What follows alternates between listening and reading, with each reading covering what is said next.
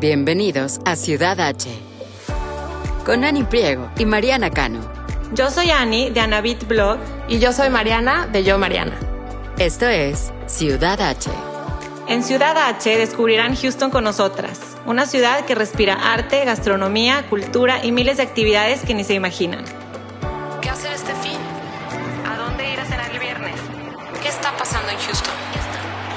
Desde restaurantes, bares y exhibiciones hasta eventos y viajes. Aquí encontrarán todo lo que tienen que saber para hacer de Houston su ciudad H.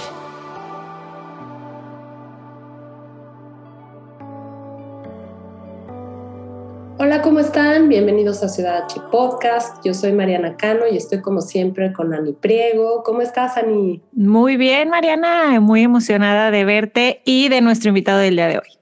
Ay, yo también, y sobre todo que estamos arrancando septiembre, entonces no pudo haber quedado mejor. Si oyen mi voz un poquitito rasposa, es porque pues me agarró el bicho de COVID, debo ya como cuatro días, pero ya la verdad que hoy tengo bastante más energía y me siento mejor, es solo como la voz medio rasposilla que, que traigo. Oye, pensé que me salvaba de este bicho y nada. No, nos dio el mismo mes, yo primero de agosto y tú finales, Mariana, de, de que sepamos, ¿verdad? Que, que fue, pero, pero yo estaba, estábamos así de, ojalá lo logres para la entrevista, porque sé que es una entrevista muy especial para ti también. Entonces dije, no, no, no.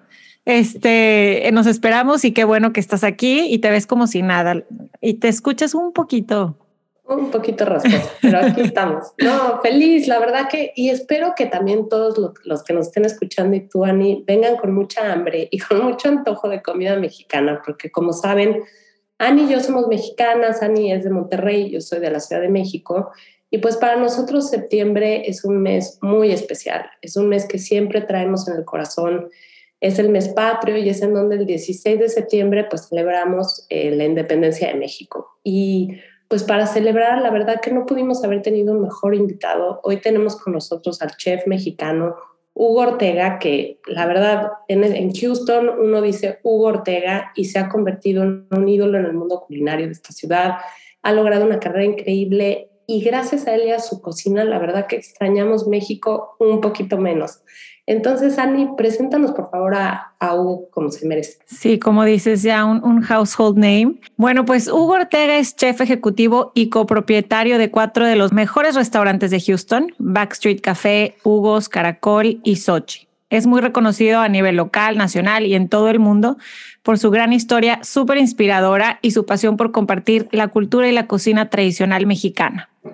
Ha sido ganador del premio Best Chef Southwest en los prestigiosos premios de la James Beard Foundation.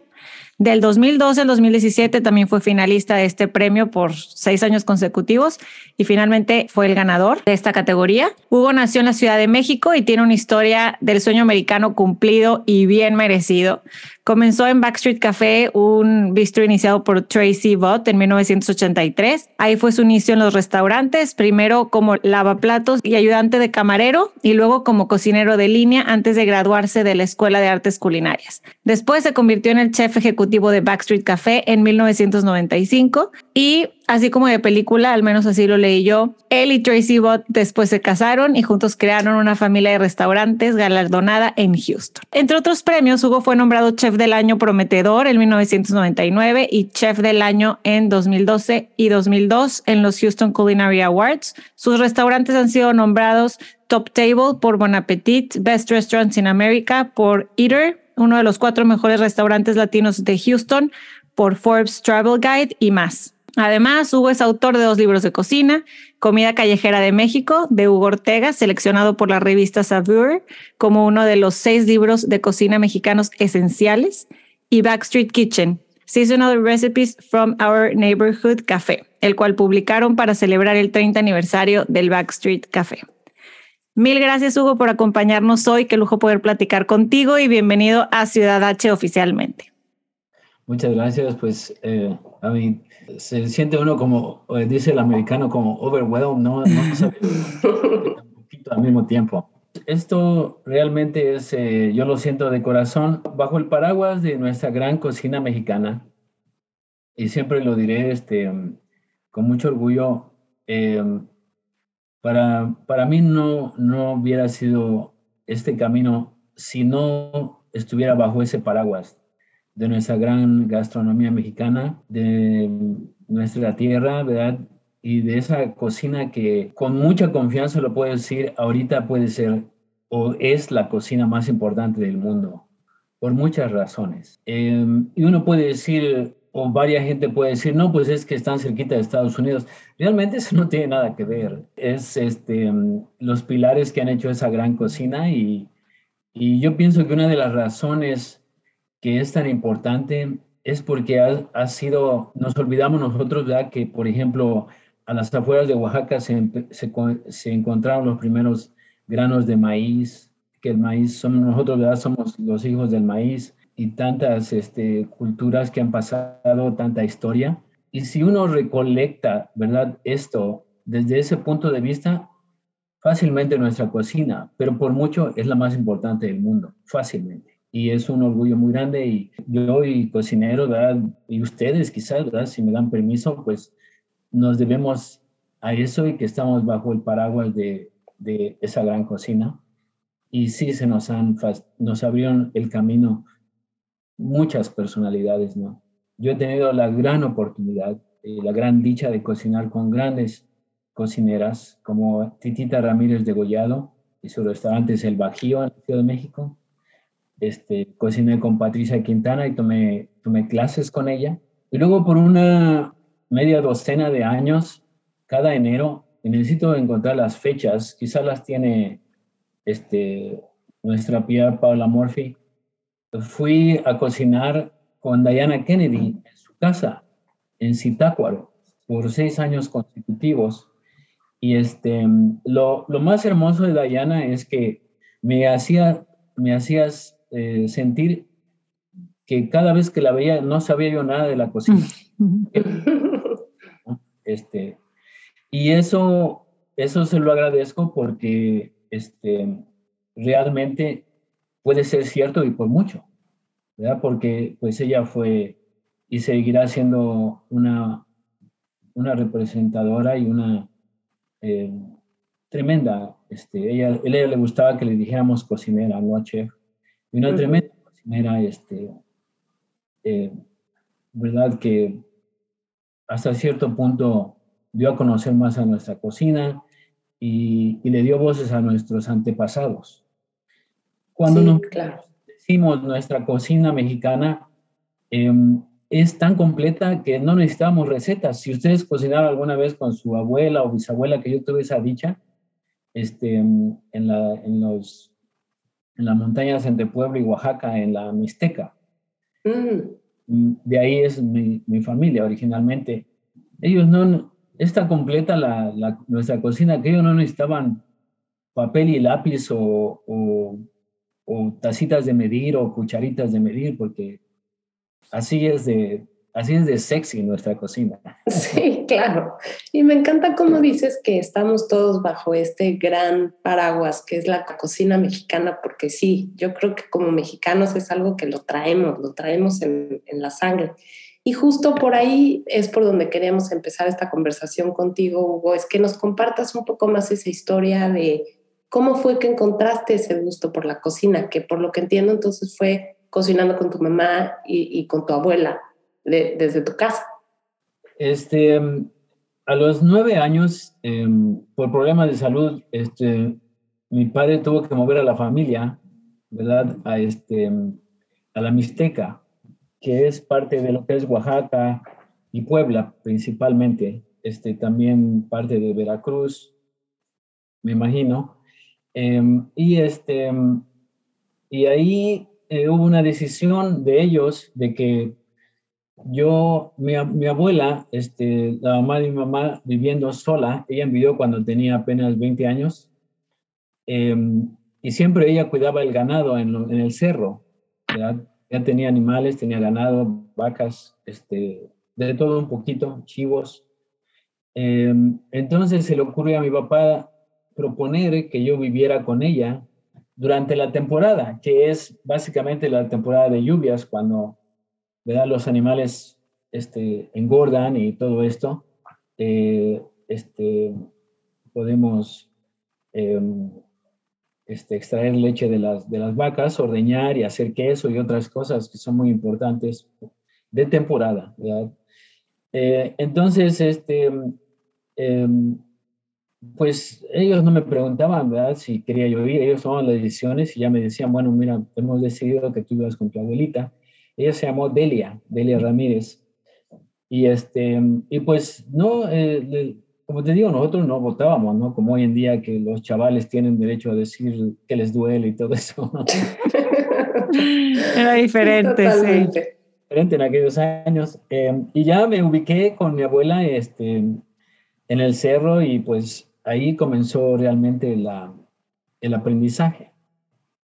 Este, básicamente, en esos años y en esa época, se vive para comer no, no, se vive para trabajar ni todo eso.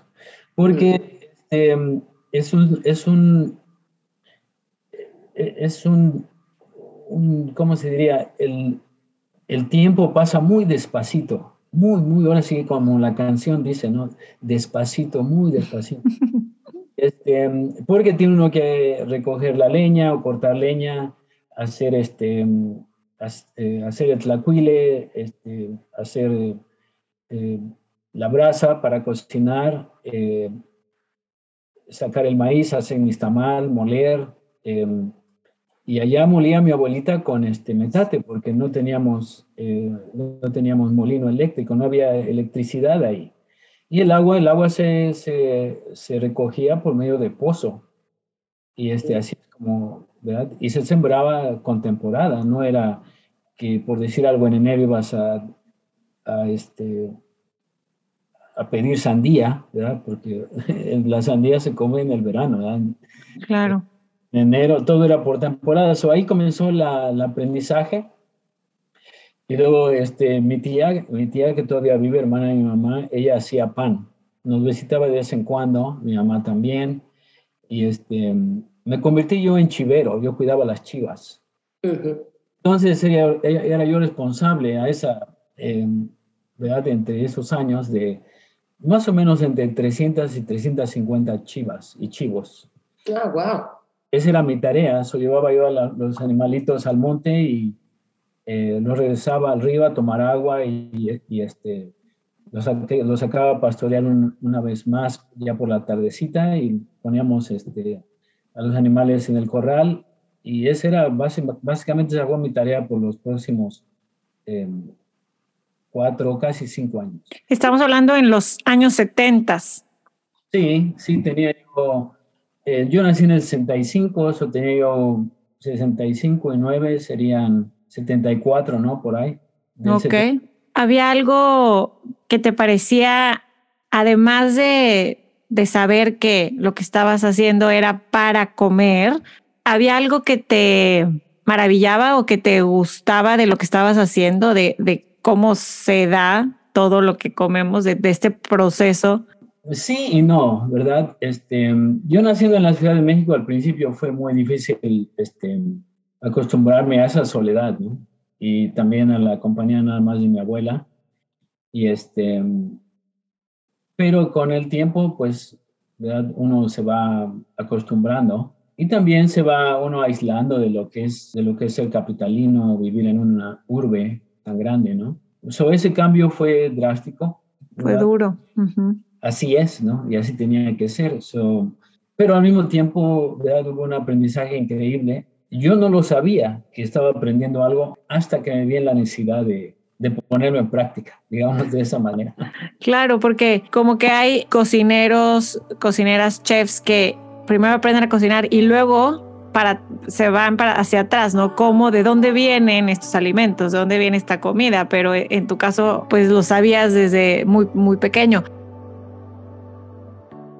Tuviste la experiencia de trabajar en una cocina de restaurante en todos los niveles. ¿Qué considerarías tú que se necesita para ser un cocinero o cocinera a nivel profesional? Ya así dedicarte a eso. Son muchos componentes eh, y yo he tenido Ah, pues quizás le puedo decir mucha suerte, ¿no? Porque a veces nosotros cometemos el error de, criticar a la persona que cuáles son sus, eh, por decir algo, su sapiencia eh, vulnerable, ¿no? Lo que tú ignoras, por decir algo. Y eh, yo he tenido la, la, gran dicha, ¿verdad? Y el, ahora sí que la gran suerte, por decir algo, de que he explotado lo que a mí me ha gustado, ¿no? De que he tenido la oportunidad de expresarme por medio de lo que a mí me gusta, ¿verdad? Y donde me siento bien haciéndolo, ¿no? Y eso prácticamente de lo que hablo es este, crear una receta, sazonar una comida, poner en práctica lo que me gusta hacer, ¿no? Ya cuando uno habla de tener un restaurante y, este, y de toda esta bronca de, de convertirse en un negocio y saber manejar el negocio, ya ahí estás hablando de algo que yo completamente hasta cierto punto me gustaría ignorar. No lo puedo hacer porque es mi familia, ¿no? Son mis compañeros de trabajo, y, pero sí es una, una bronca grande este, tratar de hacer que funcione un negocio, ¿no?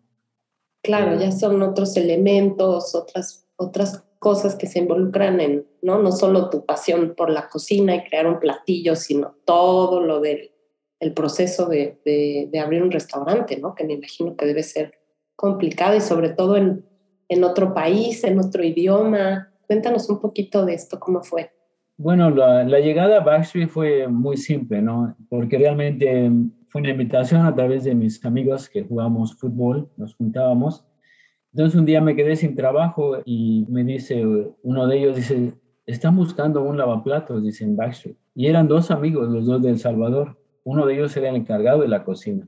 Y el otro era, perdón, era un cocinero de, de línea que también le tenía mucha confianza a este, eh, la patrona, que en este caso era, Tracy. Y se vieron el uno al otro y pasó algo muy, muy curioso de que se vio uno, el, uno al otro y dice, lo, lleva, lo llevaremos, dice, lo llevamos así como pensando. ¿Cómo podré trabajar con él o nada más jugar fútbol? Sí, sí, invitamos o mejor no. Yo era un tremendo futbolista. De verdad que este, eh, no quiero echarme porra yo solo, ¿verdad? pero jugaba muy bien al fútbol. Otra habilidad. Mucha habilidad. Entonces lo que pensaba que era, quizás ellos pensaron, oye, si este chaval es bueno con la pelota, a lo mejor así sale bueno para cocinar, ¿no? y mira pues qué razón les pasó por la ¿eh? mente, tenían razón. Bueno, me terminaron llevando, me dieron la, dirección y este, al siguiente día llegué a Backstreet y estaba yo afuera. De pronto escuché la voz de Tracy, ¿verdad? Por primera vez y dice, ¿dónde está ese amigo que ibas a traer? Y dice Julio, Julio Salmerón, y este era uno de los chefs o encargado. El otro era Francisco. Francisco se me olvidó su apellido, eh, discúlpeme. Y este, y dice, está afuera nada más que es un poco tímido. Y ya salió Tracy y me invitó y me, me extendió su mano y es la primera vez que, que la vi a ella y, este, y estreché su mano como, como, como mi patrona, ¿no? Por decir algo. Y ya me invitó a pasar y de volada me dio un mandil, me lavé las manos y me puso a, este, a trabajar. Lo primero que hice en esa cocina fue slicear queso. Eso fue y luego de ahí este, ya me fui acomodando y pues hacía de todo. El restaurante era pequeñito, hacía lavaplatos, eh, hacía preparación, lo que me decían, limpiaba las mesas. En lo que me ponía Tracy, yo les ayudaba. Claro. Y luego estaba yo leyendo ayer un poco que estudiaste eh, la carrera culinaria en el Houston Community College, ¿verdad? Este, justo ahorita estoy, mi hija tiene, la grande tiene 17 años, estamos en todo este proceso de ver qué quiere estudiar y a qué universidad ir y a lo mejor eh, sería muy valioso para los que nos escuchan el que nos cuentes un poco de cómo es esta carrera culinaria en el Houston Community College. Mariana, yo, yo los invito a todos, no porque yo haya ido ahí, sino por dos razones. La, la primera lo dice, es para la comunidad, ¿no? ¿Qué significa eso? Que tienen que ir allá y tienen que investigar, ¿verdad? Hablar con, este, los instructores, ver las facilidades, y para la comunidad es, es un colegio muy accesible, pongámoslo de esa manera. Yo fui ahí y este, ¿verdad? tuve el placer de aprender algo y pues es un colegio para la comunidad. Ahorita este, hay varios cocineros que son compañeros de, de trabajo que este, están tomando clases ahí. Mm. Y he invitado y les digo, este, tienen que checar, ¿no? Tienen que ver cuáles son sus prioridades. Em, la razón de todo esto, Mariana, es esto de que las técnicas están escritas de, lo que es la educación culinaria por Augusto Escoffier, un francés de los 1800, creo por ahí, ya se me está olvidando la historia. Él escribió eh, La Brigada de Cocina, que la diseñó para un hotel. Entonces, va a esta brigada, él pone, ¿verdad?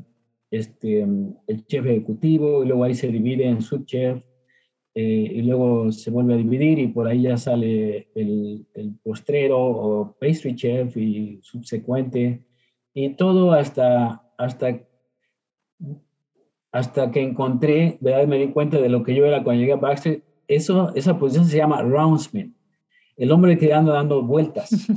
ok. Sí existe, sí hay un nombre. o la persona, ¿no? Que anda, que anda, ¿verdad?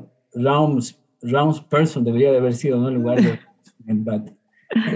rounds person. Eh, chef, eh, mujeres que hombres y, y, es maravilloso. Pero en fin, eh, ahí se aprende todo esto, se aprenden las técnicas. Lo importante de esto es que las técnicas están escritas por él y son las mismas técnicas que se dan en Le Cordon Bleu, por ejemplo, en París, o en el CIA, el Culinary Institute de América, en Hyde Park, New York, en Greystone y otras escuelas, no son las mismas técnicas. Entonces, para la comunidad y alguien que, que quiere este, ir a HEC, van a aprender lo mismo que aprenden, aprenderían en una escuela muy lujosa. Claro, ¿verdad? el renombre que traes si vas a Le Cordon Bleu, pues quizás te abra las puertas más fáciles para este, pues para tener una oportunidad más, más valiosa, ¿no? Por decir algo. Me imagino, yo me pongo, Mariana fue al Cordón Bleu en París y Hugo fue a HC, pues es la mejor edad, le da el trabajo a Mariana. Ahora, ya una vez que te, te, dicen, ¿sabes qué? Vamos a cocinar esto, ya ahí se ve realmente quién es quién. Exacto, exacto. Y ya es, ya es otro rollo de acuerdo a la pasión, al, al, nivel artístico, a lo que realmente te gusta hacer. Y si a ti te gusta hacer eso, yo pienso que no hay diferencia en lo que tú quieras lograr. Totalmente. Hugo, sabemos que tienes cuatro restaurantes aquí en Houston o más si contamos Urbe, con conceptos muy diferentes. Platícanos un poquito de cada uno de las diferencias y conceptualización de, de todos, así en breve. Volviendo otra vez, eh, nacer bajo el paraguas de la gran comida mexicana, eh, nuestro país es muy extenso. Está dividido en siete o ocho regiones por ahí. So, cada región cuenta ¿verdad? con sus estados y, y los microclimas que hay, y las regiones naturales ¿no? que hay a través de México, eh, botánicas y todo esto. Em, entonces, cuando se me da la oportunidad de abrir Hugos, la intención, ¿verdad? Y sigue siendo hoy un poco ambiciosa, es de representar a México con, con, en cada región con sus platillos tradicionales. Estamos hablando, por ejemplo, de, Veracruz, de mm, arroz a la tumbada, y por ahí se sabe de Veracruz que es la, es la Veracruz se conoce como el Mediterráneo mexicano. Tiene mucha influencia española y se cocina con aceite de olivo, piñones, alcaparras, em, este, aceitunas, eh. Exacto, el pescado a la veracruzana, ¿no? Que es un típico de allá. Exacto, es la, es la bandera jarocha, por decir algo. Entonces, eh, ahí, esa fue la, la idea, la idea culinaria de empaparme de esto y representar en, la carta o en el menú las diferentes regiones de México. Y si sigue uno hacia el sur, pues se encuentra uno con uno de los estados más hermosos los tabasqueños de, de, una cultura milenaria como los olmecas y nos ofrece cacao. Cacao para el mundo viene, viene de, de Tabasco. Em, eh, el segundo productor de, de, cacao puede ser Chiapas, Chiapas, Oaxaca, por ahí. Em, y si se va uno más al sur, se encuentra uno con este Campeche, ¿no? Es, una, es un lindo estado. Y luego se encuentra uno con el estado más sureño de, de México, que es Yucatán y Quintana Roo, y, da una vuelta por el Pacífico y se encuentra uno con Chiapas, que es la cuna de, de, de la civilización maya. Entonces, al ver esto, esa fue mi intención. So, hice un recorrido en un carrito viejo que tenía y nos fuimos, mi hermano Rubén Ortega, que es nuestro chef de dulce, y recorrimos la República y ahí nos dimos cuenta de, lo que realmente México tiene que ofrecer al mundo. Eh, y así fue el concepto de Hugo. Cuando se da la oportunidad, ¿verdad? pasando por, por el Golfo de México y luego este, el Caribe mexicano, el, el, Pacífico, el sur del Pacífico mexicano y subiendo, me doy cuenta de una cosa, de que México es muy rico en, en la comida del mar, en el maíz del mar. Eh, pero extenso, ¿no? Extenso, es, es algo increíble, es algo de abundancia, de mucho que ofrecer, ¿no? En todos aspectos. Si hay recetas increíbles. Ah, me han preguntado cuál es la diferencia entre, por ejemplo, cómo cocinamos el pescado nosotros en México y cómo se cocina en otros países. Le digo, pues la diferencia nosotros, digo, es que porque siempre cada región tiene hierbas de olor y tiene diferentes chiles, ¿verdad? Nosotros hacemos adobos o molitos y untamos este adobo, ¿verdad? En, por todo el pescado al revés y al derecho, y luego lo cocinamos a las brasas y se sirve con tortillas y es algo que nos funciona como mm. cocina mexicana. En comparación de otras cocinas, ¿verdad? Que lo tratan al pescado pues con mucho cariño, ¿no? Que ¿verdad? no lo debes de sobresazonar, debes de, cocinarlo ¿verdad?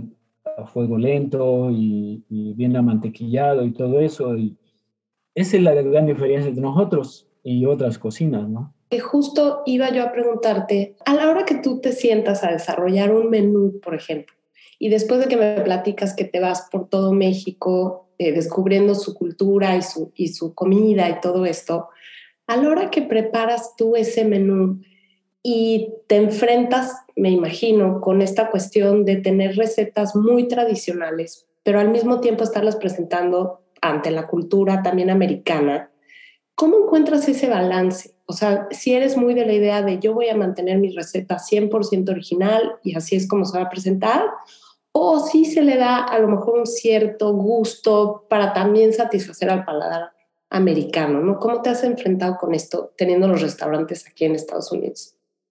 Yo, yo pienso que um, cuando se trata de esto es muy importante este, um, eh, identificarte contigo mismo primero. Si a ti te gusta lo que estás haciendo y lo pruebas y, este, eh, y estás expresando eh, tu cariño a través de la comida, lo poquito que sabes, los sabores, los ingredientes, yo pienso que no hay manera de engañar a nadie. Que hay gustos, eso es otra cosa, ¿no? Que hay gente que no le gusta los chiles o las especies, porque a veces es algo real, ¿no? Que mucha gente no está acostumbrada a comer así. Pero una vez más, este, hablando de esta comida, eso es, eso es lo que es México, ¿no? Y nosotros tenemos que representarlo como, como decía Patricia Quintana, tenemos que hacerlo, representarlo como es, ¿no? Lo que va pasando es que como se va uno haciendo viejo, ya uno le empieza a poner sus toques a, hacer cuando está uno chaval? Eso no hay ningún problema, ¿no? A mí el grande, el gran más grande que tenemos ahorita, Enrique Olvera, eh, lo ha hecho, ¿no? Y nos ha enseñado, no tengan miedo de, de, de hacerlo diferente, ¿no? sigue siendo México, no tengan miedo de meterle otras técnicas y, y de aplicarlo. Y básicamente él, ¿verdad? Le ha dado, este, por decir algo, facelift, ¿no? La comida mexicana, por ponerlo en un Eh, él, él, ha rejuvenecido, ¿no? Él se ha atrevido a lo que, a lo que quizás su, porque lo cuenta, ¿no? Él, este, eh, Enrique lo cuenta, de lo que mi abuela no se atrevió, ¿no? Mm, y hoy en día has visto a mí, viene gente de todo el mundo a visitarlo a él y a ver cómo, cómo platea sus platos y nosotros tratamos ahí de aprender un poquito de él y ver y, verdad, porque, porque es bonito. Sí, lo que yo más admiro de tus restaurantes es eso, es que sí te has preocupado por, por mantener esas recetas tradicionales y por presentar lo que es la, comida mexicana, ¿no? Y, lo, y como dices, lo extenso y lo, lo, diversa que es, porque a mí yo le tengo mucho cariño a Caracol, por ejemplo, ahí hace muchos años hicimos la primera comunión de mi hija y me encanta el concepto porque es mucho marisco, el restaurante es muy moderno, muy estético, o sea, como que rompe un poco con, con lo que traemos del, ¿no? Del, del, concepto del restaurante mexicano, ese me encanta, pero definitivamente mi, mi favorito es, es Sochi. Me impresiona la capacidad de haber traído Oaxaca a Houston. Ese, te tengo que confesar que la primera vez que fuimos íbamos un poquito escépticos porque justo habíamos ido a Oaxaca y bueno, Oaxaca es la capital, del, es una cosa deliciosa, ¿no? Desde sentarte en el mercado y comer, y, en fin. ¿No te puedo decir qué significa Oaxaca para mí? Sí, por favor. Te lo saber a todo, a todo el mundo. Oaxaca para mí es el ombligo de México. El ombligo umbilical de México. Suárez me preguntó, dice, ¿por qué Oaxaca o qué es Oaxaca para ti? Le digo, Oaxaca es el ombligo de México. Es Aparte de que si pones el dedo en medio, casi, casi está en el país, ¿no? Sí. Pero es, es algo muy, muy, muy hermoso, de, de muchas maneras. Y, y, pues para mí eso es, y mucho más todavía. Pero ¿cómo le hicieron para traerlo a Houston? Es que de verdad es impresionante. Tú pides el, el, el flight, por así decirlo, de moles. El mole y es un, te sientes realmente ahí.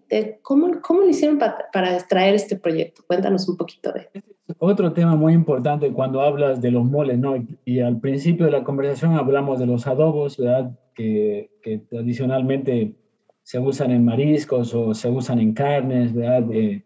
en Yucatán se usa, se le llama recado, recaudo o recado negro, recado rojo, recado amarillo. Mm. El blanco pues se usa para el pescado, el rojo para la cochinita pibil y ahí se va, ¿no? Cuando pasa lo, lo, de, lo de los moles, ¿verdad? Si, si, tú, si yo, por ejemplo, le pregunto a Ani, ¿te gustan los moles? Y Ani me dice, oh, no, es muy pesado. Y esto, yo de antemano ya sé que ella no sabe de moles. Porque ha probado el mole poblano o el mole pequeño. Pero en nuestro país hay almendrado, hay un, cinco ingredientes nada más, que es el mole, mole, molito verde. Molito porque es pequeño, ¿no? La receta. Que lleva hoja santa, lleva serrano pepe, jalapeño, cilantro, un poquito de cebolla, ajo, y luego este, agua, literalmente hablando agua. Y en el agua se, se bate un poquito de masa y ya la masa hace que al hervor, Al, al, al, punto de cocción, especie un poquito. Ok. okay. Muy, muy ligero y este, em, ¿verdad? Que relativamente lleva nada más cuatro o cinco ingredientes. Eh, hay mole amarillo, ¿verdad? Eh, hay mole blanco, mole de novia, que le llaman los jarochos, mole de jico, uno de los moles más, más, este, más finos, por decir algo. Es como, es como un silk, eh, como... Seda. Eh, seda, ¿verdad? Mole de jico, ese sí no lo conozco. ¿Lo tienes ahí en Sochi? Lo hemos hecho en Hugos, lo hemos hecho en Hugos. Es mm. un que se hace con todas las nueces de México. Ok. Mm, Este, eh, nuez de Castilla. eh, O luego- sea, parecido como a una nogada, a lo mejor. sí, sí, pero este lleva más, lleva, lleva Otro cocina tipo de. y lleva los, los chiles este, de Veracruz. mm, La, la región donde se hace es Jico, Veracruz. ok. Ok. Mm, Pero es uno de los moles más finos por esa razón, que se hace con todas las nueces. Lleva Mm. piñones, lleva cacahuate, y luego lleva una nuez muy bonita que se, que se da en uno de los estados más chiquitos de la República, si no es que el más chiquito, Colima. Una, una, una nuez blanca que es como una caniquita. Eh, se me olvidó el nombre ahorita de la nuez, pero ahorita me acuerdo.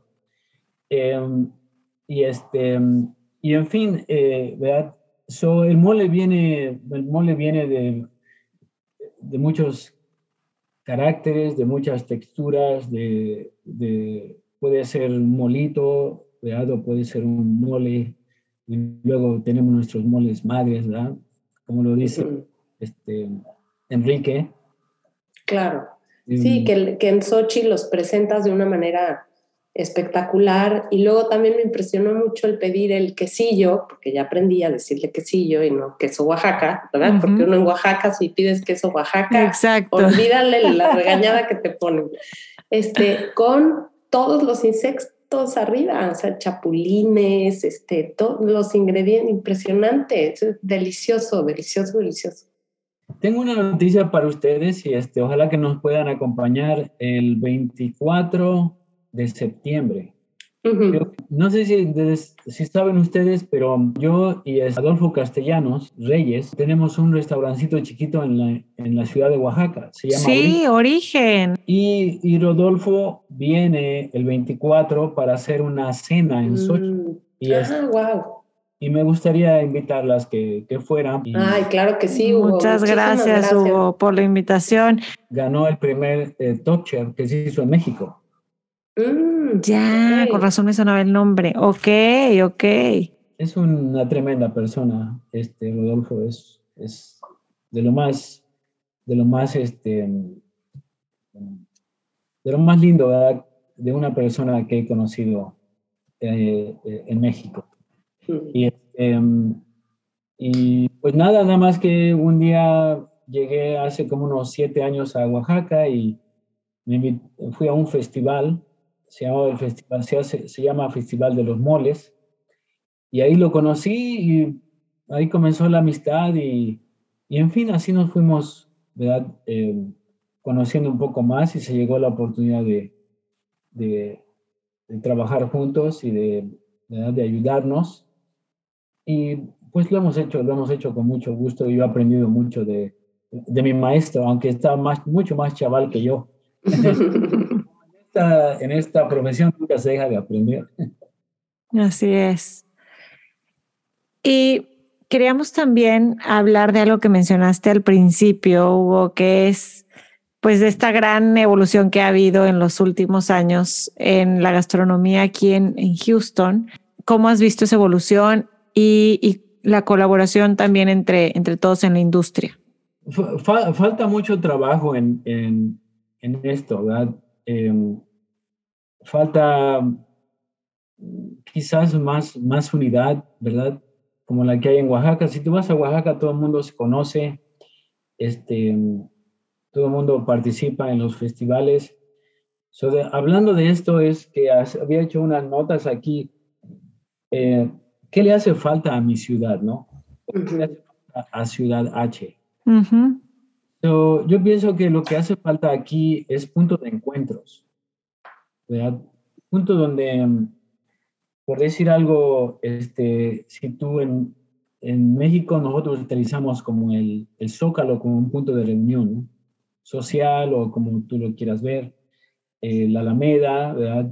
Este, eh, Reforma tiene sus restaurantes. eh, So, aquí en Houston hace falta puntos de reunión, hace falta este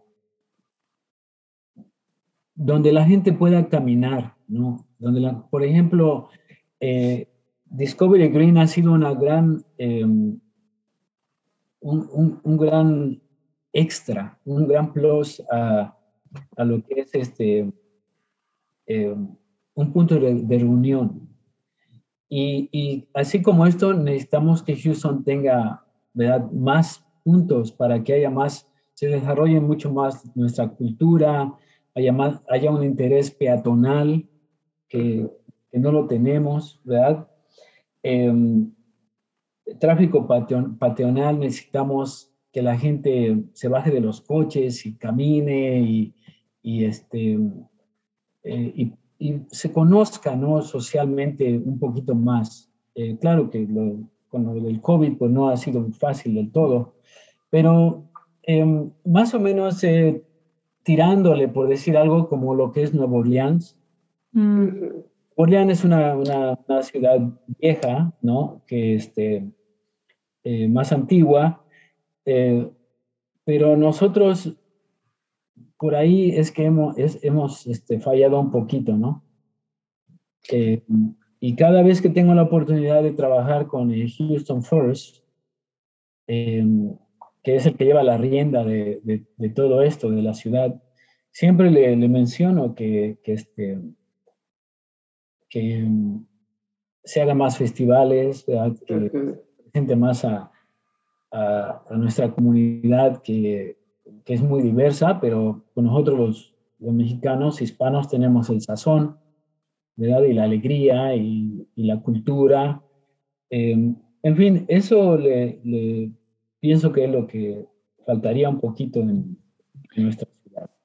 Eso, Hugo, lo, lo piensas en general o también como una manera de crear accesos más fáciles a, a, a, a los restaurantes y, y, entrar, ir caminando y entrar a un, un restaurante y, y, convivir y estar como en comunidad más fácil? ¿Te refieres a eso o en general? Pues en general y también ¿verdad? A, los, a los restaurantes, visitar los restaurantes más. Claro. Este, lo de Sochi ha sido, eh, ha sido un punto de encuentro, ¿verdad? Sí. Por la ubicación. Sí, la ubicación, exacto. Y sí, tienen mucha gente que entra caminando de, de, Discovery Green, ¿verdad? Claro. Sí, sí, y este, el acceso también ha ayudado bastante. Uh -huh. eh, en fin, es un punto de encuentro. So, eh, bueno, qué, qué, qué, bueno que está Sochi, ¿no? Qué bueno que está Sochi ahí para, para toda nuestra ciudad. Eh, pero en fin, ese nada más era un comentario. Sí, no, y qué interesante, qué interesante esto que mencionas, porque sí, siento a lo mejor que también tiene que ver que somos una ciudad tan extensa, tan grande, con, a que a lo mejor hay muchos puntos de encuentro y entonces la gente se diluye un poco. Yo me acuerdo muy bien, mi esposo y yo, no me acuerdo qué partido vimos en la tele. Algo pasó muy grande en Houston. Creo que los Astros ganaron la Serie Mundial, una cosa así. Entonces, decíamos mi esposo y yo, pues aquí a dónde se va. Ah, o sea, en México, pues vamos al Ángel, ¿no? Es como está muy claro que todos vamos al Ángel. En la Ciudad de México, Monterrey, en Monterrey, la, la Macroplaza. Uh -huh. Ajá, hay, todo el mundo tiene muy claro a dónde se va a celebrar. Y aquí decíamos, pues queremos ir, pero ¿a dónde? Porque, entonces, a lo mejor sí, ahora sí que nosotras encantadas de, de, de, promocionar, a lo mejor que la ciudad encontrara un solo punto, ¿no? Que dijera, aquí se va y aquí es donde se reúne la gente para que se hiciera más esta, esta pues sí, camaradería, ¿no? Que es la que mencionas. Sí. Exacto. Sí. Ah, ah, algo así, algo así, este, quizás la estatua de, de Sam Houston o, o bien tú vas a ver a mí, algo que represente quiénes somos o... Todas las culturas que hay. Está interesante, es, Muy interesante. está interesante hablarlo. Vamos a hacer otro episodio con Jorge Franz, a ver qué. él, él, Exacto. Él, él es listo. ¿Verdad? volviendo un poquito a la pregunta de la evolución de la gastronomía, desde el primer restaurante que abriste aquí en la ciudad, que fue, si no me equivoco, 2002, Hugos, uh -huh. y el último, 2017, Sochi, ¿qué notaste tú de cambios? pues en la industria en general, si hay alguno que se te venga a la mente, o sea, Bueno, que, que te haya facilitado tu trabajo o al revés, ¿no? Bueno, abrimos Urbe el, el año Ah, es pasado, cierto, cierto, 17 de agosto. en que- Uptown Park. Ajá, acabamos de celebrar nuestro Sí. primer aniversario. Em, sí, sí ha visto, sí ha, sí- ha visto de esto, ¿no? Eh, mucho realmente, ¿verdad? Si tú hablas de una década o de dos décadas, ha evolucionado bastante, ¿no? También hemos encontrado que los ingredientes, por ejemplo, cuando abrí, abrimos jugos, pues no se daban los ingredientes tan fácil, ¿verdad? Teníamos vinos, que es un mercado que por tradición ahí se veía produ- productos latinos y esto, pero por decir algo, yo tuve que echar mano de lo que, de lo que hay en México. Traje molino para hacer mis tamales y luego este, un compañero, un amigo, ¿verdad? Comenzó a importar este, chiles y semillas y hierbas, hojas de aguacate. Eh, y sí ha evolucionado. Hoy en día se encuentra más producto mexicano que ya vienen de otras regiones y que se facilita un poco más, ¿no? Poder echar mano, por decir algo, de lo que es, en este caso, cuando nos aventamos con, para hacer, la, para hacer xochitl, para hacer comida oaxaqueña. Eh, fue un, un, un, reto grande, ¿no? Eh, porque es, es, es, algo que significa bastantito, ¿no? Es algo que representa a México, pero de, de muchas formas, ¿no? Y, y, y, sabores. So, tuvimos que echar mano a importar cosas eh, nosotros mismos, encontrar la manera, y sí se ha logrado a través de eso. Y hablando también un poquito de esta evolución que hemos visto en Houston en el mundo culinario, a mí en lo personal me dio mucha emoción ver la exposición que tuvo la ciudad en el programa de Top Chef. Eh, me dio mucha emoción ver los diferentes restaurantes que participaron y así. Sabemos que tú estuviste en el primer episodio. Cuéntanos, ¿cómo fue, cómo fue esta experiencia con Top Chef? Eh, es muy importante, ¿no? Es, es muy importante eh, para nuestra ciudad, es muy importante para ¿verdad? La, los chefs que vienen empujando fuerte, ¿verdad? Por ahí creo que una, una chef que tomó el segundo lugar de descendencia mexicana. Sí, ay. Eh, ¿No era Denise? No era, no era, ay, empezaba con E. Ahorita me acuerdo. Todas sus recetas tenían ingredientes mexicanos y me cayó muy, muy bien. Y sí fue finalista. Evelyn. Eh, Evelyn García. Evelyn. Evelyn García. Bien. Eh, sí, he tenido la, el placer de conocerla y eh, muy talentosa, muy talentosa. Eh, parece que está a punto de abrir su restaurante aquí en, en Heights. Mm. Top Chef es, es Top Chef, ¿no? Es algo que, que, uno para y dice, hey, tenemos que poner atención qué va a pasar aquí. Y pues tuve la fortuna de, de, de que me invitaran y, y participar es una experiencia increíble, ¿verdad? Eh, sobre todo porque estás representando a tu ciudad, ¿no? Uh -huh.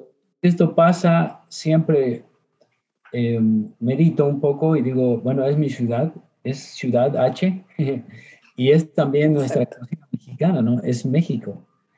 Y, y eso es, es algo, es algo que vale la pena este, hablarlo, difundirlo y, y este y, y, siempre darle la oportunidad al up and coming, ¿no? Dicen aquí, este, eh, a la persona que viene atrás, ¿verdad? Siempre darle la mano para poder facilitarle, ¿verdad?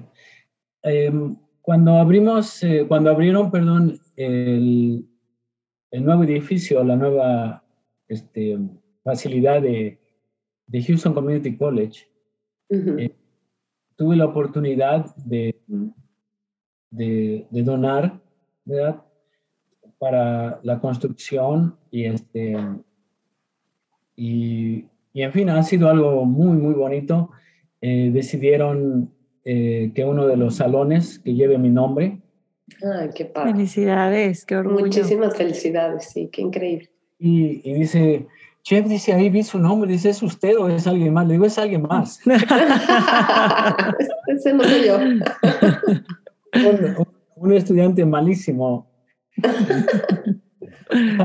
se ríen y, en fin, ¿no? son, son cosas que, que, se nos dan y lo más importante es ayudarle este, a las generaciones que vienen por detrás, ¿no? Em, es, es, una responsabilidad de participar en, este, en las actividades eh, ciudadanas y hoy que tengo la oportunidad de dar un poco de lo que sé y de lo que esta gran ciudad me ha dado, pues con mucho gusto, ¿verdad? Con lo poco que se pueda se da de corazón y se ayuda, ¿no? Claro, sí, por supuesto. Yo creo que eso es lo que hace que la industria con más razón se enriquezca y, crezca y no todo el mundo tiene esa gran virtud, Hugo, de, voltear y ahora apoyar a los chefs emergentes y a los estudiantes que quieren también empezar una carrera en este medio. Entonces, sí, gente valiosa como tú, pues sí, es lo que hace de esta ciudad una comunidad muy especial, porque sí siento que Houston somos todos una comunidad muy, muy particular, ¿no?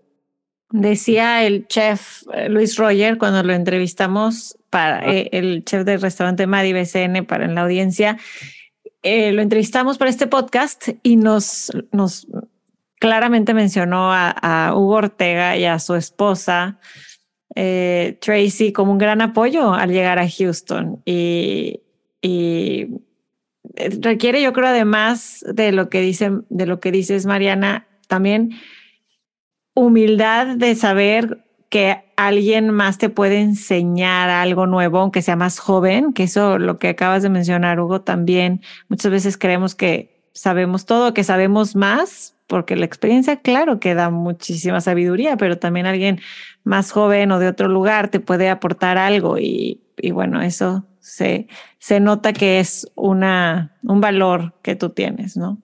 Se aprende todo el mundo, eh, sobre todo de la persona que está lavando platos, es el que se aprende más, porque a mí ellos observan todo lo que estamos haciendo y hay veces que en la cocina, en lugar de preguntarle al chef, voy y le pregunto a, ¿tuviste esto? ¿Viste que pasó algo? Dice, sí, chef, dice, aquí está, aquí lo pusimos, o sí, pasó esto, pasó lo otro, porque es una persona que está al tanto de lo que está pasando, ¿no? Su, la experiencia de ellos es muy valiosísima. Eh, cuenta mucho el acercamiento, cómo poder identificarlos y cómo poderles hablar. Eh, yo siempre he apoyado de que em, a la persona que está lavando platos, ¿verdad? se le respete mucho y al mismo tiempo se dé la oportunidad de aprender otra cosa, de que haya un, un aprendizaje donde eh, con un poquito de talento puede ser preparador y luego con un poquito de ganas puede ser cocinero y luego con un poquito de, de educación puede ser un buen chef, ¿no? Y esto, esto es, es algo que se vive en esta ciudad. Me imagino que tú lo, luego ves cuando alguien ya tiene, tiene esas ganas y ese talento y pues puedes hacer que esa semilla florezca, ¿verdad? Definitivamente, este, en los 20 años que llevamos, ¿verdad? Que lleva Hugos, eh, tenemos un, nuestro jefe de operaciones se llama Carlos Neri. Y Carlos Neri entró de busboy, eh, se graduó de la high school de Lamarck y, este, y hoy en día es nuestro jefe de operaciones y es una tremenda persona. Pues ese nada más es un, es un pequeño ejemplo de lo que es darle oportunidad ¿verdad? A esta gente que viene de atrás y que eh, tiene ganas de hacerlo, ¿no? Y que entiende la, industria también. Eh, en fin, nosotros estamos muy contentos de que, yo particularmente, de que él tiene que cerciorarse que pues el negocio está fuerte, que va bien, y yo pues yo me, me, conformo con hacer bien las recetas y tratar de enseñar a los chefs lo que tengamos que hacer, y pues ahí la llevamos, ¿no? De una manera es, es nuestra, ha sido nuestra fórmula, ¿no? Claro. Oye, Hugo, y sé que tienes dos libros. Uno de ellos es, eh, habla de comida callejera en la Ciudad de México. Y me moría de ganas de preguntarte, si tú vas a la Ciudad de México, ¿cuál es tu comida callejera favorita? Porque yo tengo dos que me vienen a la mente así clarísimo, que ahorita te los comparto, pero ¿A ti qué es lo que más te gusta? Pues eh, a mí tiene que ser tacos, ¿no? A mí es, la, es la bandera de nosotros, la bandera mexicana. Tiene que ser tacos, una buena salsa. Y tiene que ser aquel taco que realmente, o sea, quizás sea de carnitas, ¿no? Algo así. Que escurra la grasa aquí hasta el codo, ¿no? eso, eso es clave. Ok. Que sea así rico y grasoso y, y una buena salsa y no, la Ciudad de México es algo increíble. A mí es, es un tesoro culinario, es, un, es una ciudad como no hay otra en el mundo. Es, eh, eh, eh, está llena de historias, de, de arte, de, de, gente emprendedora. No se achican para nada. Em, en fin, a, a mí alguien me preguntó ¿cómo, cómo se cocina la comida callejera en la Ciudad de México? Le digo, dice, ¿y es saludable? Le digo, claro, le digo, es, la mejor comida que puedas probar. So, yo le estaba explicando, no sé si, lo soñé o si sea cierto o no. En los 70 la Ciudad de México creo que tenía un poquito más de 11 millones de, de, de, habitantes. De habitantes. No estoy seguro si es por ahí, pero parece. Y luego, ¿verdad? Hubo una, una migración a la Ciudad de México de todos los estados de, de, todos los, de, especialmente del sur, ¿no? A venir a, a, probar el éxito, a venir a, a, venir a hacer algo, ¿no? Eh, y resulta que la, las, las afueras de la Ciudad de México es donde se preparan todo, todo esto.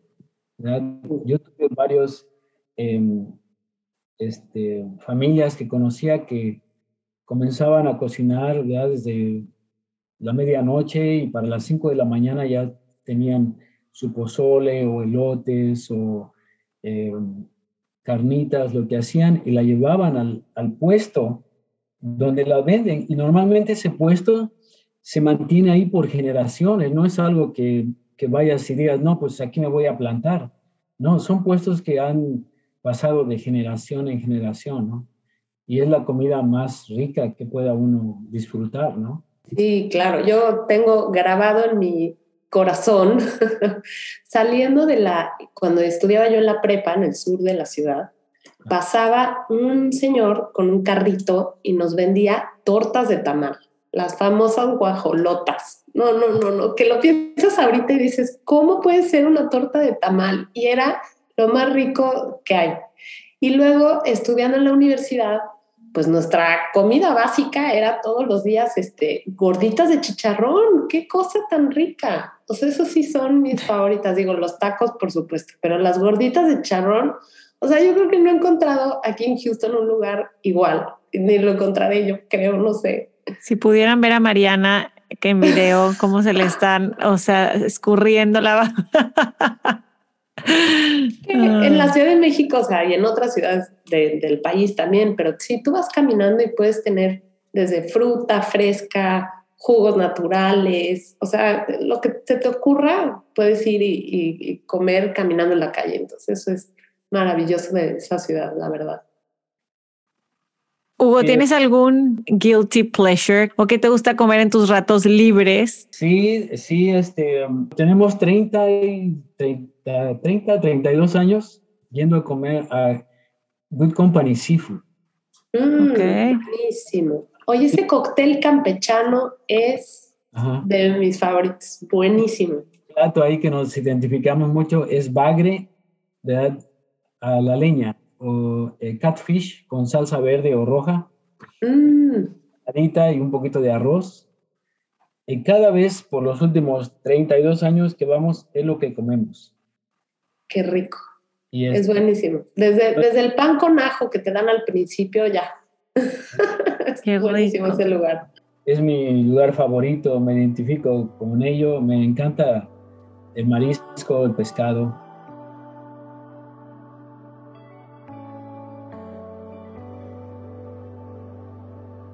hay varios lugarcitos así que, que, nos gusta. Me encanta ir a, a Caninos porque me identifico, conozco varias gente que vende ahí, que son de, nuestra región eh, de Puebla y mm. traen productos de Puebla y Oaxaca. En fin, eh, cositas que son muy populares y tiene que ver con cómo crecimos, ¿no?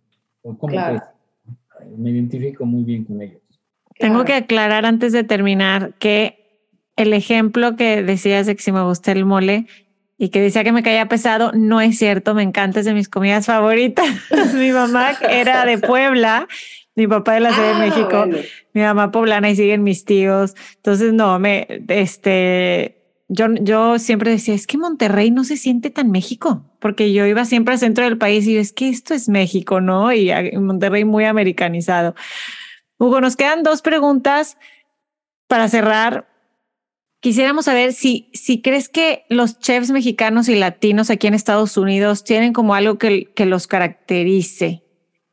Pues puede ser, ¿no? Em, puede ser, este, Ani, mm, yo pienso que mm, lo que caracteriza al chef de hoy en día definitivamente es esto, ¿no? el celular, nos muestra el celular, Hugo. hace, hace 20 años no había celular, ¿verdad? Y nosotros aprendemos la vieja escuela de que si querías una receta, pues lo buscabas en internet, o, pero para mí siempre ha sido ¿verdad? Este, el libro de texto, que todavía ¿verdad? tengo el libro que, que, que, llevé en el Houston Community College y luego no les platiqué, pero también tuve educación continua en High Park este, y también en Greystone. Okay. Seguí estudiando algunas diferentes cocinas ¿no? y técnicas.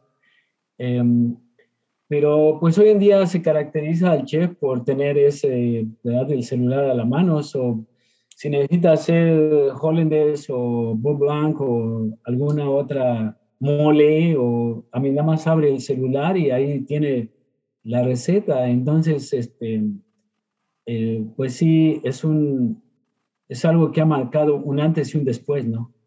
En, en lo que es el chef, hoy en día. Sí, y un poco como encontrar estas recetas, porque como, como mencionabas al principio que la cocina mexicana no era mucho de recetas, y sí es cierto, yo tengo mucha familia en Campeche y hemos rescatado los pocos recetarios que había de mi bisabuela, de todas sus recetas, y bueno, tú ves las cosas que escribe, tú quieres saber exactamente cuánto le ponía de cierta cosa, y era de, pues era como una pizquita. Y yo, mamá, ¿pero qué es una pizquita? ¿Cuánto le pongo? O sea, como que mucho es también ese feeling, ¿no? Que traes este, en la cocina. Secreto, María. Exacto, exacto. Es el secreto, exactamente. Y bueno, ya para terminar, eh, esta es una pregunta que nos gusta hacer mucho aquí en el podcast en Ciudad H, porque creemos que cada quien pues lo vive de una manera muy diferente, muy personal. Em, pero Hugo, cuéntanos, ¿cómo vives tú tu biculturalidad aquí en, Estados Unidos, como mexicano viviendo acá en Estados Unidos? ¿Cómo lo vives tú? Pues eh, intenso, ¿no? Intensamente. Siempre he tenido la gran fortuna de ser bien recibido, ¿no? En esta ciudad y ahora sí que de esas cositas, ¿no? Cuando se abre la puerta y tuve la oportunidad de pasar o la ventana y tuve la oportunidad de pasar, pues este, siempre recordando, ¿verdad?, de dónde venimos, ¿no? Más que otra cosa. Siempre aportando, es, este, es muy importante, eh, especialmente en el, en el, medio, ¿verdad?, que yo estoy, de agradecerle a tanta gente eh, lo, que, ¿verdad? lo que me ha enseñado, lo que he vivido, lo que es México. Em, y siempre representándolo en lo más alto, ¿no? Necesitamos no podemos, esa es otra cosa, eh, regresando por un segundo a lo del teléfono. En aquellos años nosotros siempre abríamos el restaurante o queríamos dar, saber alguna actividad social en el restaurante, teníamos que llamarle a través de la PR a, a la persona que escribía en el periódico, en la sección de comida, ¿no? Por decir algo. Em, hoy en, y decíamos, oh no, mira, va a venir la crítica de comida y pues limpia todo, ¿no? Que esté súper y checa las recetas y pasa la cocina y así era antes. Hoy en día es, todo el mundo es un crítico. Total. Cualquier persona que entra por la puerta, ¿verdad? A, a, degustar, es un crítico porque ahí puede dejar un buen mensaje o un mal mensaje si no le gustó la comida. Entonces es otra de las dos cosas que me preguntaste, eh, Ani, también en diferencia de hoy y antes, ¿no? Volviendo a la pregunta de Mariana, pues eh, es identificarse con la, con la sociedad, ¿verdad? Y este, ser un buen host o como eh, ser un buen, este, eh, ser amable, ¿no? Con todo el mundo y, y agradecerles de darles la oportunidad, que nos dan la oportunidad de servirles, porque este, esa es la industria, es, se nos olvida que es un servicio, es algo que sale del corazón, no es algo que, que, te lo hacen que lo entiendas a fuerzas. El, el ser un, este, tener un lugar público, en este caso un restaurante, se debe a dos cosas nada más, ¿no? Quizás tres estrechándonos, pero uno es el servicio y la amabilidad y la otra es la comida. Esa es nuestra tarea, no podemos fallar en esa, en esa función. Eh, a eso nos debemos eh, a la sociedad y para eso estamos nosotros acá, ¿no? De una manera humilde pero real, ¿no? Claro, y me encanta saber que en tu caso en particular esa biculturalidad la pudiste como complementar muy bien al vivir aquí, pero mostrando a través de tus restaurantes pues nuestra cultura culinaria mexicana que es tan rica y tan, como decías al principio, ¿no? De la, la cocina más importante del mundo. Yo creo que estoy de acuerdo contigo. Entonces, qué increíble el poder haberlo mezclado así a través de tu trabajo. Y nosotros como comensales que vivimos acá, pues te agradecemos inmensamente el poder tener el, privilegio de ir a Hugos, de ir a Caracol, de ir a Sochi, por aquellos antojitos que, que nos mantengan ligados a, a nuestra cultura y a nuestro México, ¿verdad? Ni que tanto, que tanto extrañamos. Sí, Hugo, de verdad que te agradecemos tu tiempo, el darnos este recorrido, cómo nos fuiste escribiendo todo México y, y, y su geografía y sus, no, yo me, me transporté escuchándote y la comida y, y, todo esto. Qué gozada tenerte en Ciudad H bueno, oigan, pues les vamos a dejar en, en los, las notas del episodio los links a cada uno de los restaurantes para que chequen ahí. Siempre hay eventos distintos. Me imagino que vamos a, a, a ver libros. chiles en nogada, ¿no, Hugo? Seguramente en septiembre. Seguramente, este, eh, claro que sí. Estamos este, terminando lo que es, eh, y rapidito les digo esto, lo que es este, eh, Restaurant Weeks, HR, -huh. Y tan luego como pase esto, este, desmontamos esos menús y comenzamos con, con la tradición de nosotros, que es chiles en nogada, y luego más adelantito tamales de septiembre o tamales de lote, ¿no? Uf, Qué rico. Recordándoles a todas y todos en la audiencia que nos pueden seguir en Instagram como arroba Ciudad Podcast. Cualquier comentario, sugerencia de este episodio de algún otro, también pueden escribirnos a ciudadhpodcast.gmail.com. Gracias, Hugo. Un placer platicar contigo y conocerte. Un abrazo muy grande y muchísimas gracias por esta oportunidad.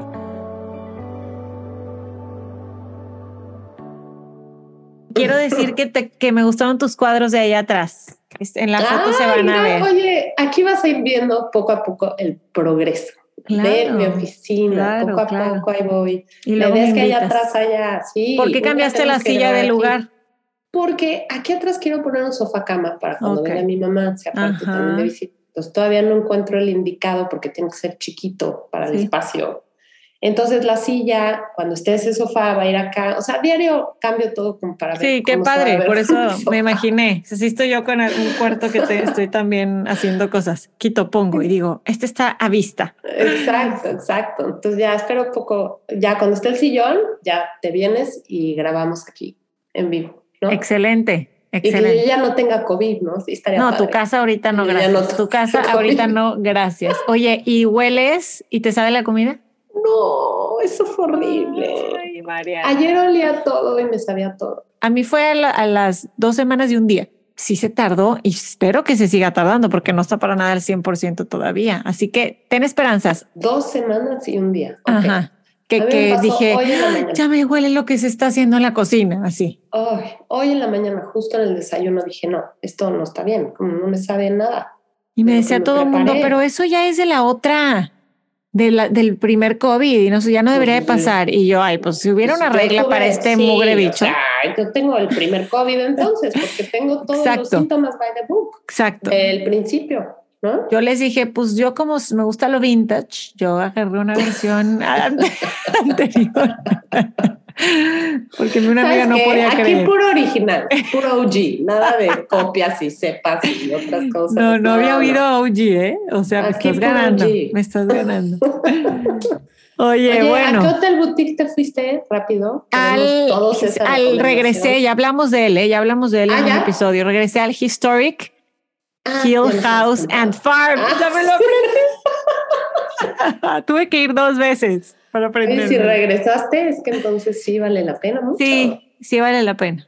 Ok. Este, aquí en mi lista. Para, para descansar, relajarte y comer rico. El lago estaba seco, pobre. Uy. Sí, el, lago súper seco, pero bueno, el, el área para caminar como un mini hike estaba bien y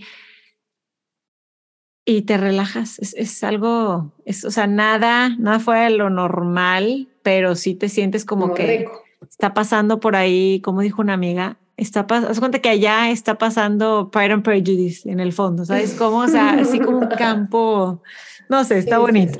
Muy padre. Muy bien, muy bien, Miani. Bueno, pero cuéntame qué te pareció esta entrevista tan padre. Pero me encantó conocerlo, me encantó platicar con él, me encantó conocer más su historia y me gustó mucho cómo me sorprendieron sus respuestas. Sí.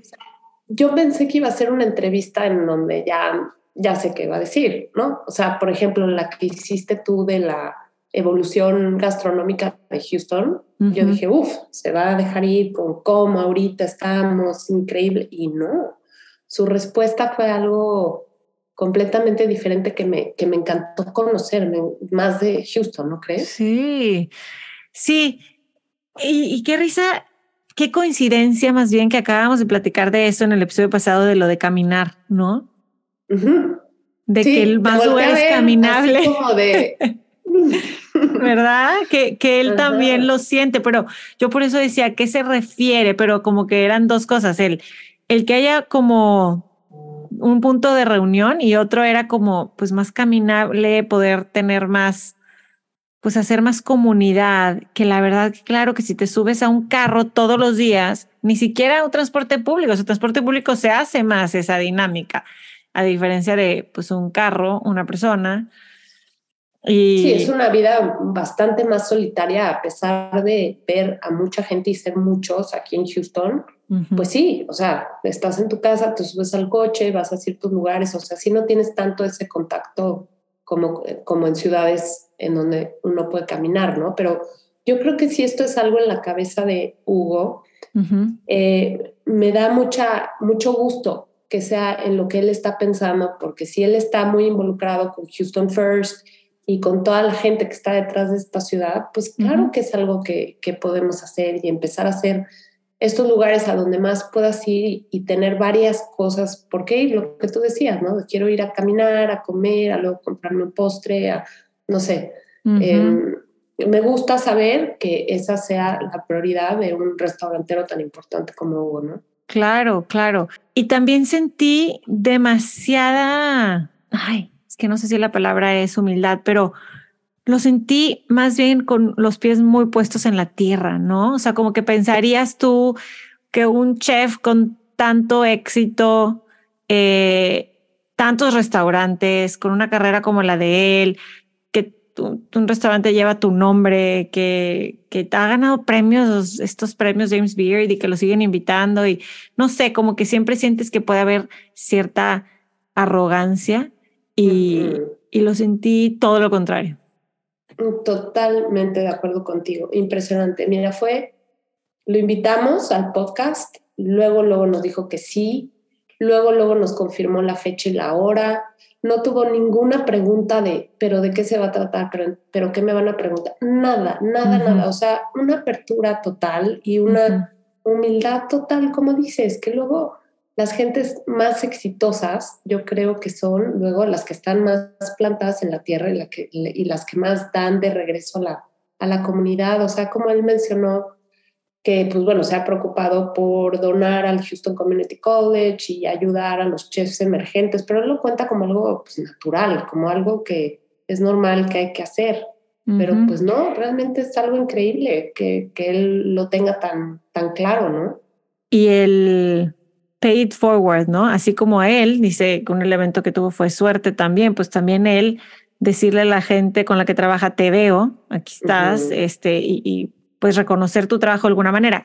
Fue una plática pues muy enriquecedora, la verdad, yo aprendí muchísimo, sobre todo de la cocina mexicana y de cómo hay que ir a sus cuatro restaurantes con eso en mente, o sea, como que... Pues cinco, porque sí, por urbe. Bueno, perdón, cinco, cinco, sí.